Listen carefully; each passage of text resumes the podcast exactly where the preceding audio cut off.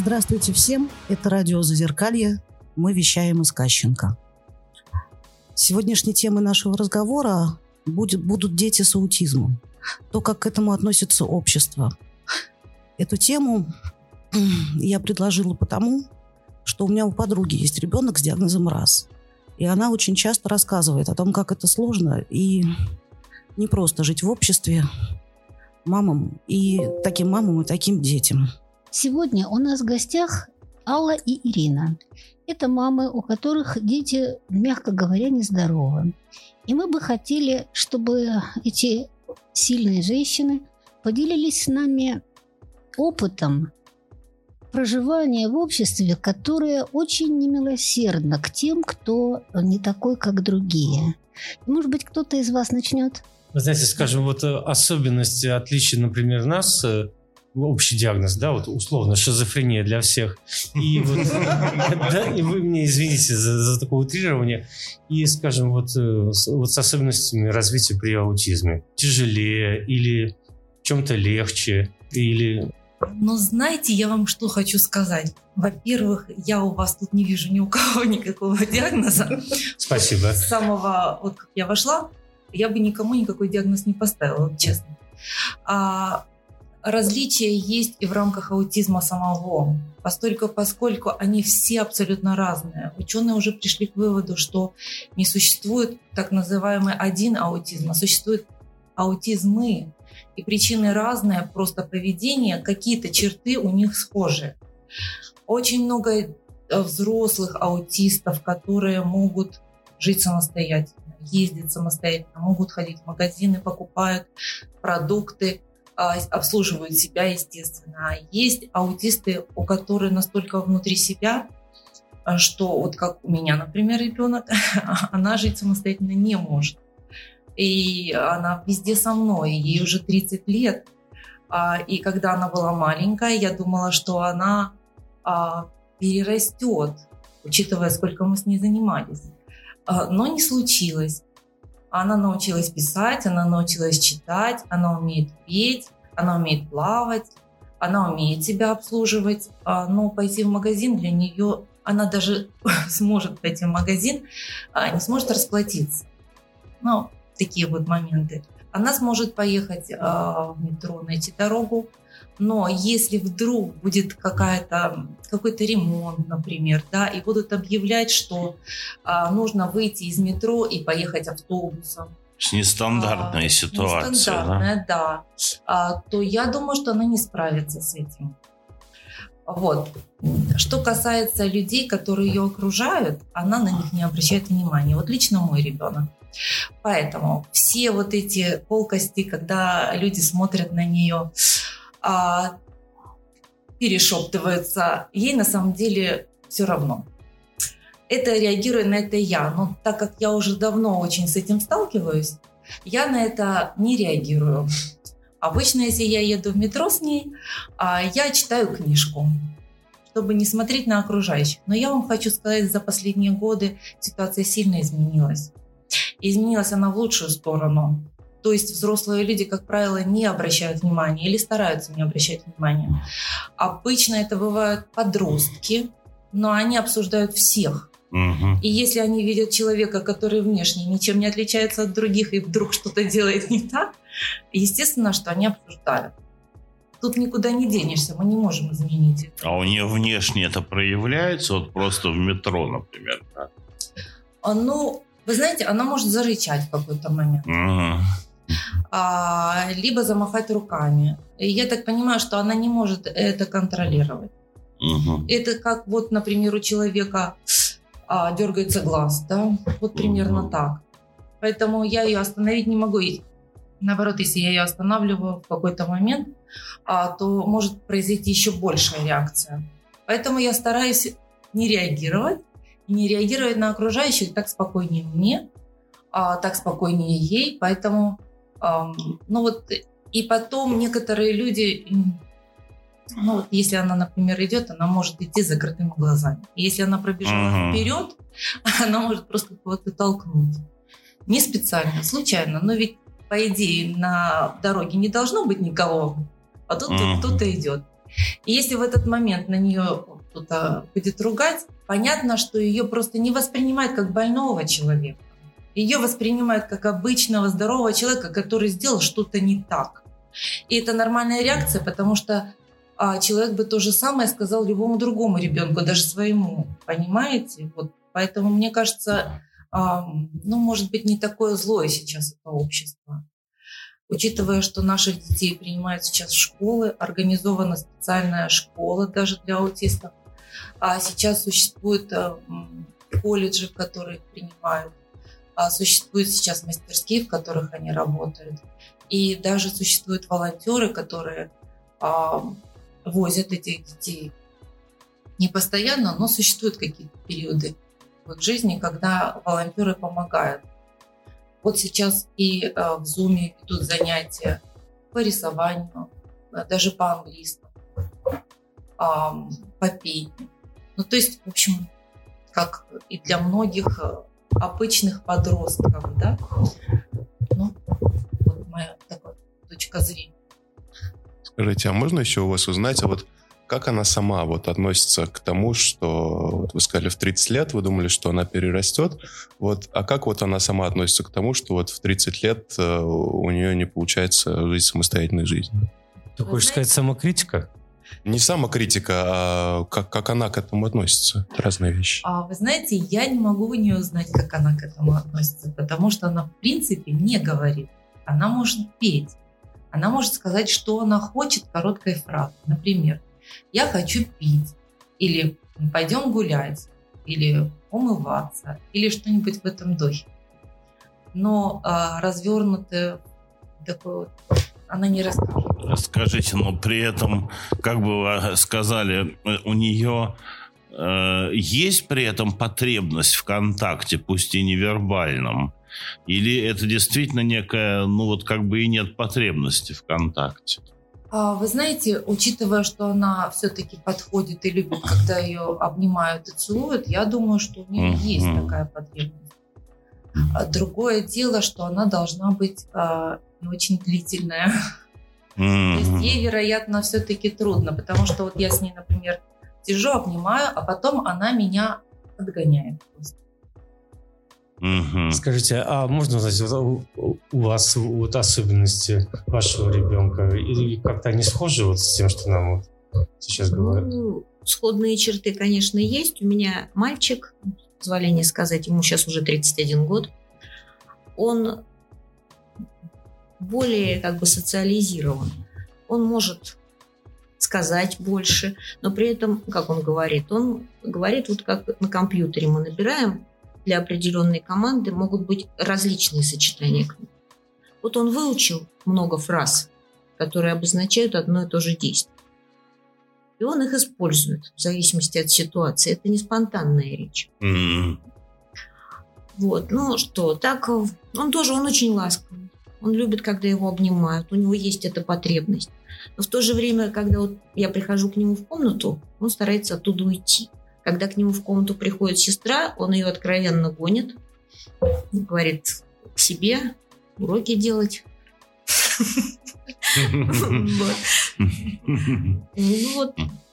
Но при этом он волнуется, если там кого-то долго нет дома, он говорит, папа придет, Аня придет. Потребности общаться с другими. Вот мы учили, он учился в вспомогательной школе, он закончил вспомогательную школу, у нас был класс, нам так повезло, мы пришли в школу, и там как раз они набирали класс для аутистов. И у нас было там, их было пять человек, и мы с троими из них поддерживаем до сих пор очень хорошие теплые отношения, семьи дружим. Он хорошо знает этих мальчиков, ему вроде бы хочется с ними общаться, ну как они общаются. Вот мы приехали к ним на дачу, они сидят вместе на качелях, плеер, один наушник у одного ухи, другой наушник у другого ухи. Они сидят рядом, дружат.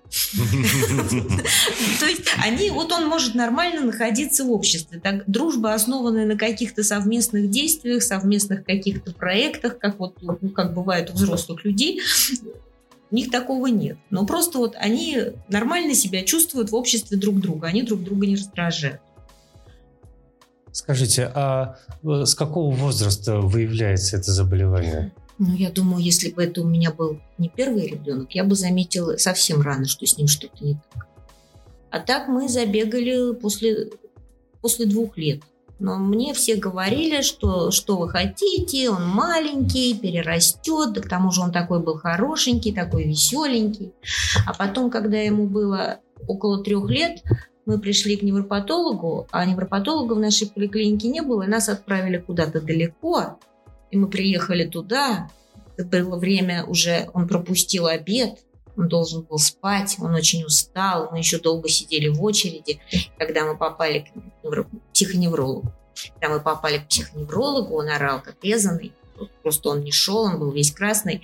И нам тогда повезло, там была молодая врач, которая делала диссертацию по этой теме, и она сказала, прям на аутиста похож. У нас это прозвучало слово очень рано, поэтому мы стали копать в этом направлении. И, в общем, дальше нам очень везло по жизни. Ему очень везло, потому что мы встречались с очень хорошими людьми и очень нас хорошо направляли и хорошо с ним занимались. И, в общем, это продолжается до сих пор. Скажите, а кто-нибудь из вот, э, врачей, которые это диагностировали, э, ваших каких-то близких вот э, советовали как-то вот отказаться от этого ребенка? Поскольку... Нет, отказаться не советовали, но вот что у меня, что вот мы сейчас с Аллой поговорили, довольно часто, пока были маленькие, звучало, что вы молодая пара, вам нужно второго ребенка, вам нужно полноценную радость. Mm-hmm. В общем, это, это било очень больно. И хоть у нас потом родилась еще девочка, но это совершенно это было не связано с этим. Просто я вообще не собиралась больше заводить детей. Я хотела всю жизнь заниматься этим ребенком, и я вообще не знала, как я справлюсь. Я еще пару вопросов задам. Я просто вот, э, когда вы говорите, я слушаю, я еще вспоминаю, вот у меня есть э, знакомая, Саша Старость, она сюда ходила, э, то есть она тоже когда-то была на радио, и она как раз занимается тем, что вот, что она занимается с детьми с аутизмом, вот с маленькими. То есть у нее есть там э, любимые, ну как любимые дети, с которыми она занимается, которые уже растут, вот, э, и все в таком духе. И все, что я знаю об аутизме, по большому счету, рассказала мне она. Вот, и поэтому у меня к вам сразу два вопроса. Один такой больше технический, что я это слышал и от нее, и э, от врачей, что очень часто э, вот ребенок с аутизмом, вот, и ему, и, и он доживает до 18 лет, и потом после 18 лет ему ставят диагноз, по-моему, шизофрения как раз. Да, вот. это правда. Потому что, я, я не знаю, по-моему, сейчас уже а, существует такой диагноз а, аутизм для взрослых здесь. За границей он существует и давно. Mm-hmm. А здесь, да, его сразу ставят, меняют на шизофрению. И это как-то утяжеляет э, процесс Э, процесс чего? Ну, жизнь вообще, что человек... Э, Но вы же не ходите по улице и не кричите, что у вас шизофрения или аутизм. То есть э, теоретически я когда просила доктора в какой-то момент э, изменить ей диагноз на аутизм, он сказал, вы знаете, я поговорю со старшим э, врачом. И поговорив с ним, он пришел и сказал, вы знаете, ей будет хуже потому что все медицинские показания, там лекарственные препараты, которые положены при шизофрении, а, ей наоборот не будут положены бесплатно. Поэтому для того, чтобы а, ей улучшить социальное положение, ей лучше оставить этот диагноз. Скажите, при нем дается инвалидность? Да. Да, ей дали инвалидность 8 а, лет. Но до, до этого я просто не хотела ей ставить инвалидность все прекрасно знали, что такое психиатрическая больница. И сейчас мы уже по-другому к этому относимся. А раньше это было так. Извините, а дети вот с аутизмом ваши, дети или ваши, когда-нибудь попадали в психиатрическую больницу? А мне повезло, а она не лежала в психиатрической больнице. Мой, мой тоже. Почему я говорю повезло? Потому что мне даже врач в свое время, это вот я повезло. тоже об этом говорила. А, она сказала, пройдите амбулаторно в шестой больнице все, все обследования, чтобы ее не положили при переходе вот в 18 лет угу. в больницу, потому что ну, разный контингент лежит, и ей лучше туда не попадать. Лучше, да.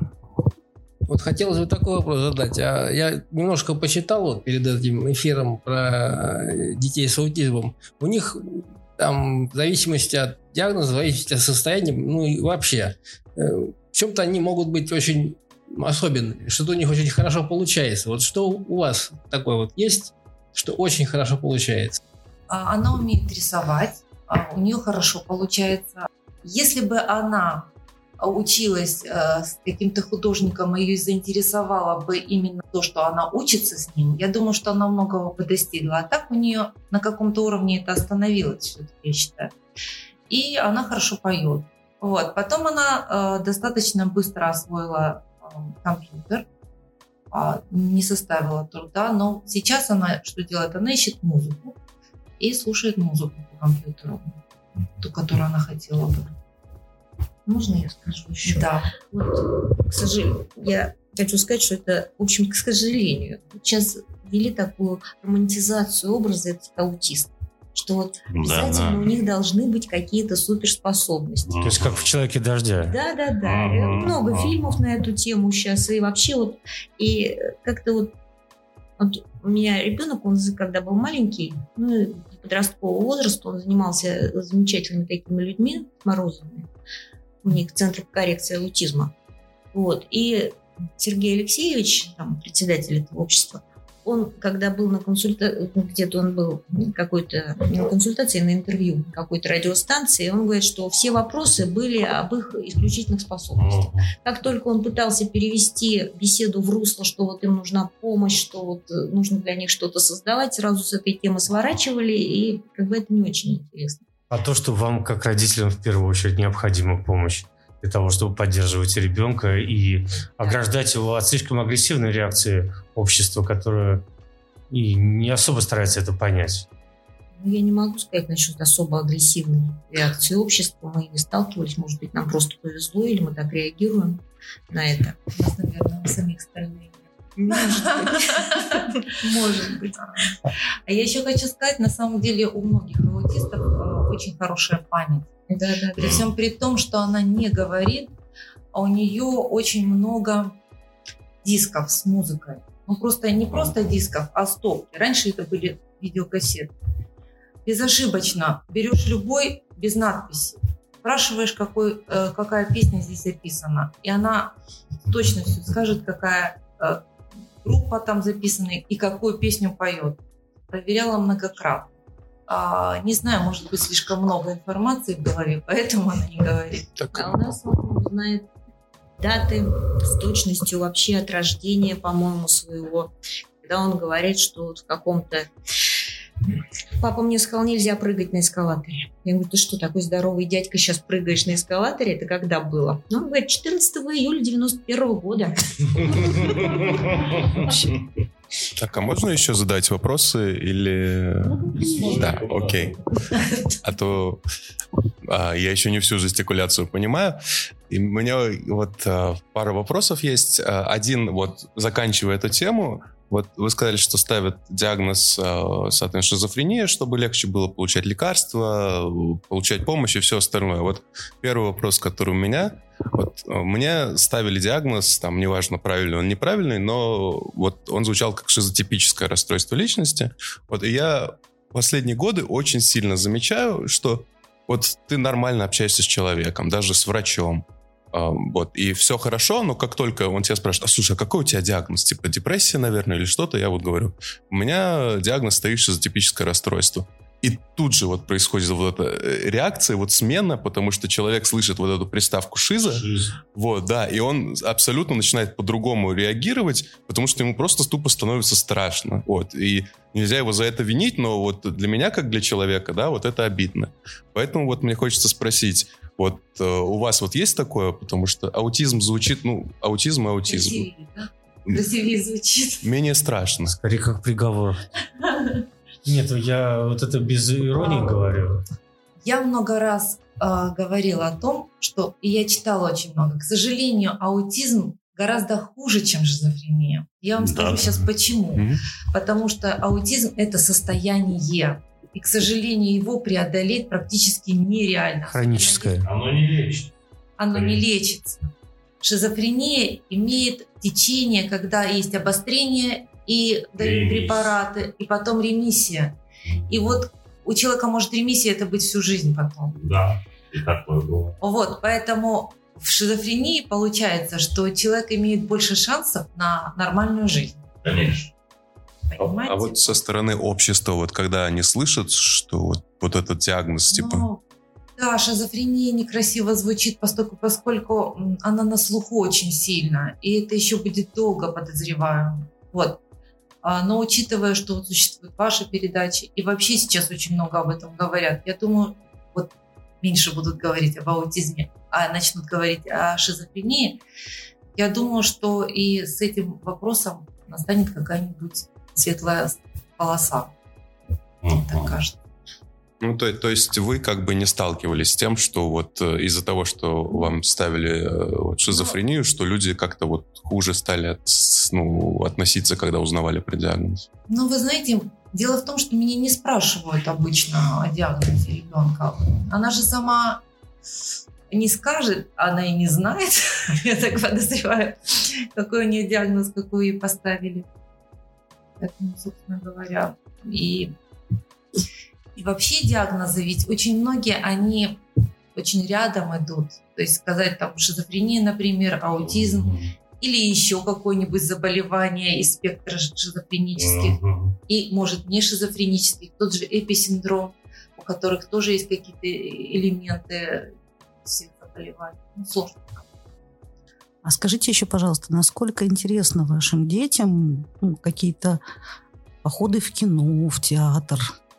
И я скажу, что у меня ребенок очень любит бременских музыкантов, и поэтому поход на бременских музыкантов и всюду это очень ей нравится. А Вот. А что касается... Еще мы ходили с ней на дискотеку 80 Мгм.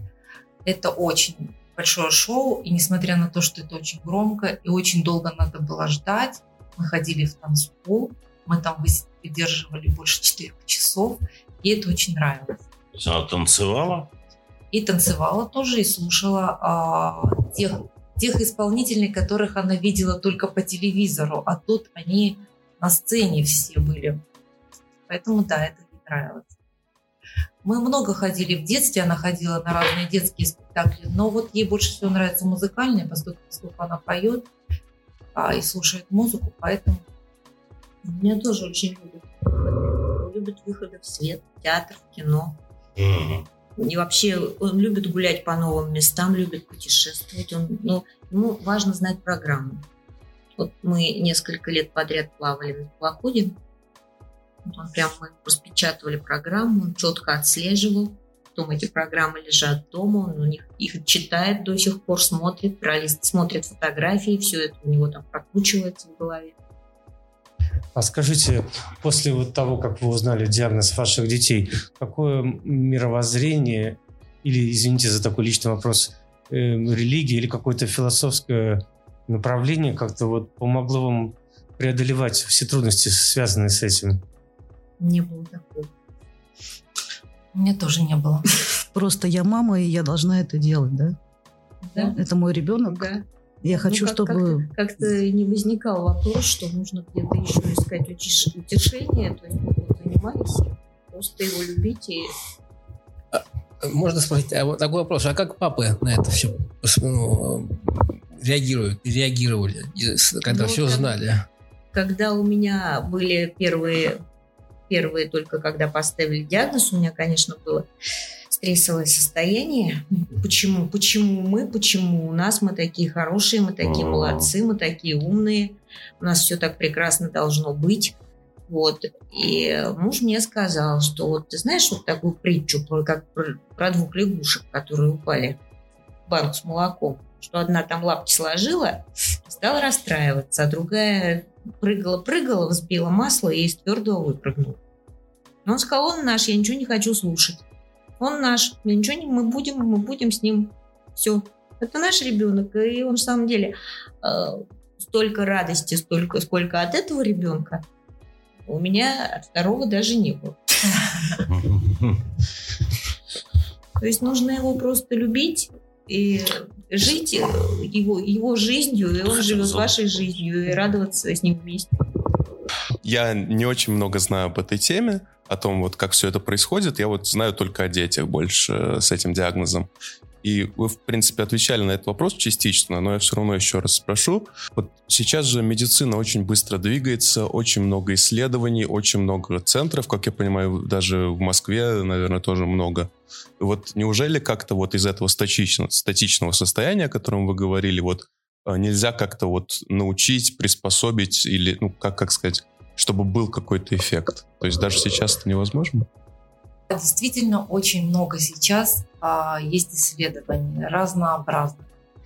И на самом деле, когда мы начали с ней заниматься, я была уверена, абсолютно уверена, что э, у меня ребенок будет говорить, и что будет и учиться, и все у него будет нормально. Поскольку, поскольку я не видела всей пропасти.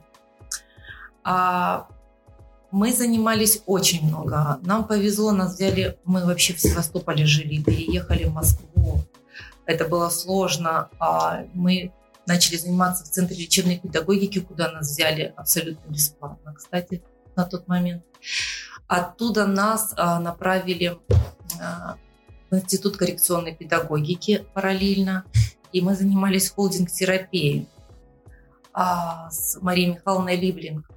И я вам хочу сказать, нам очень помогло, потому что холдинг ее как бы толкнул вперед. Она научилась как раз повторять движение, а, повторять за взрослым, то есть она научилась обучаться. скажем. И это произошло очень быстро, буквально за каких-то полтора-два месяца. Я замечу, что это бывает не у всех. То есть как бы кому-то подходит, кому-то нет. А занятий было очень много, а, препараты мы никакие не принимали. Вот, а, но в какой-то момент я прочла, что существует препарат секретин, который помогает развить речь. Не продавали его здесь, психиатры тоже ничего не знали, а только американская ассоциация рекомендовала его. И на самом деле ничего такого страшного нет. Это гормон, который используется при диагностике эм, поджелудочной, по-моему, железы. Так вот, я вам скажу, что с этого момента моя жизнь перевернулась с ног на голову. Просто потому что у меня у ребенка появилась агрессия очень сильная. Именно после этого укола. А потом я прочла одну статью, которую сейчас нигде не могу найти, что оказывается действительно очень маленького процента людей а может быть такая реакция. И вот мы попали в этот процент. А я вот сейчас даже по радио хочу сказать, предупредить людей, которые а, имеют таких детей, хотят попробовать, а, чтобы они очень-очень подумали над этим. Вот. А ну она прошла потом, эта агрессия? Да, с помощью препарата. Mm-hmm. Скажи... есть до сих пор ей приходится принимать препараты. Агрессии у нее сейчас нет, но вот как раз вот этот трек еще остался. До этого она себя вела по-другому. Скажите, а как вы справляетесь, когда вот э, начинается агрессия у ребенка, скажем, ну, в каких-то неожиданных и общественных местах? Э, какие способы а у нее она проходит сама, то есть и проходила сама. То есть вот у нее какой-то такой момент, раз, вспышка, и она сама же проходит. То есть тут ничего нельзя было сделать. А агрессия была направлена на себя или на окружающих? На меня конкретно. Если меня только не было рядом, она могла папу взять тоже за волосы. Ага, вот такая у меня была агрессия. Вот. Это было очень-очень страшно на самом деле. Вот. Но понимаю, что я сама виновата, учитывая, что этот препарат мы за свои же деньги выписали из Америки. А и со мной вместе моя подруга своему ребенку сделала укол. А у него не было никакой реакции на этот препарат. А вот нам так повезло. А у вас как это проходило? Как вы с этим справлялись? У нас, в общем-то, медикаментозной терапии практически не было потому что только когда вот первый раз вот прозвучало это слово аутизм, и потом назначили нам повторную консультацию, он уже был совсем в другом состоянии. Он, конечно, на врача не реагировал, но игрушки его заинтересовали. Он там стал строить какие-то паровозики. Она мимоходом сказала, а Мишка хочет покататься. Он взял этого Мишку, посадил на паровозик и стал дальше заниматься своими делами. Вот. Она там назначили, я не помню, что ему назначили, ну, как, какую-то буквально по дозе пыль. Ну, это, опять же, психотропное, что примерно... Что-то психотропное назначили. Буквально мне сказали на пробу и посмотреть, и говорит, ну, мы обычно вот мы смотрим, если идет улучшение, то это говорит о том, что у ребенка заболевание. А, да. Ну, в смысле именно там детская шизофрения, а не, а не аутизм, именно, да? Да. Вот, ну, у него не было вообще никакой реакции, и довольно быстро мы от всех препаратов, ну, пытались ему что-то давать, и, наверное, в течение года-полутора мы от всех этих препаратов отказались, от всех. Ну, практически ничего не, не принимал. Вот. Насчет агрессии, ну, агрессия в очень мягкой форме была. Например, когда кто-то приходил к нам домой, ему это не нравилось, изменение ситуации, он шел, щипал папу. Он специально шел и его щипал. Потом у него это прекратилось, а так у него, когда, когда он плохо себя чувствует, у него может быть агрессия на себя, он может хлопать себя по щекам, но это, это когда у него, это когда ему плохо. Я уже знаю, что это ему плохо, что его нужно